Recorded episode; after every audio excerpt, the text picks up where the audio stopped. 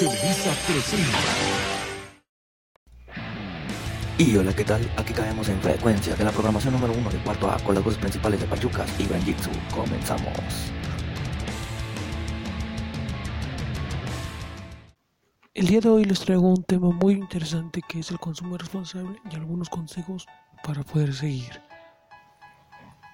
El consumo responsable es un concepto definido por organizaciones ecológicas, sociales y políticas que consideran que la humanidad haría bien en cambiar sus hábitos de consumo, ajustando sus necesidades reales ya, y adaptando al mercado de bienes y servicios que favorecen la conservación del medio ambiente, la igualdad social y el bienestar de los trabajadores. También es una manera de consumir bienes y servicios teniendo en cuenta además de variables de precio y la calidad de las características sociales y laborales del entorno de producción y las consecuencias del medio ambiente, definiendo el respeto a la sustentabilidad tanto el proceso de fabricación como el comercio de cualquier producto o servicio. A continuación les dejaré a mi compañero Brian que les dará algunos consejos para evitar la contaminación.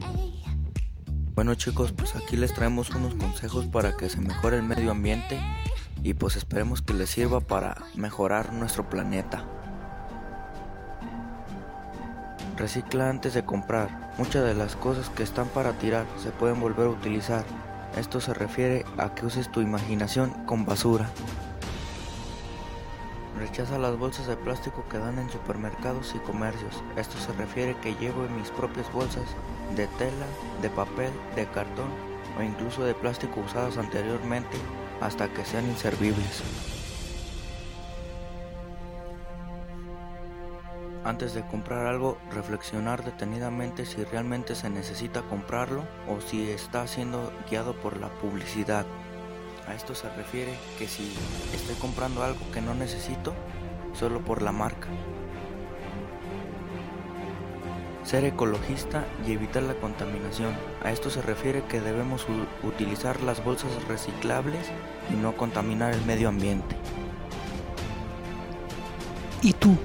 ¿Qué harías para mejorar el ambiente? ¿Cómo sería tu forma de hacerlo? Déjalo saber en la parte de los comentarios. Y eso ha sido todo por hoy. Nos vemos en un próximo podcast. Adiós. Y eso fue todo por hoy de Frecuencia FM. Nos vemos en un próximo podcast. Adiós.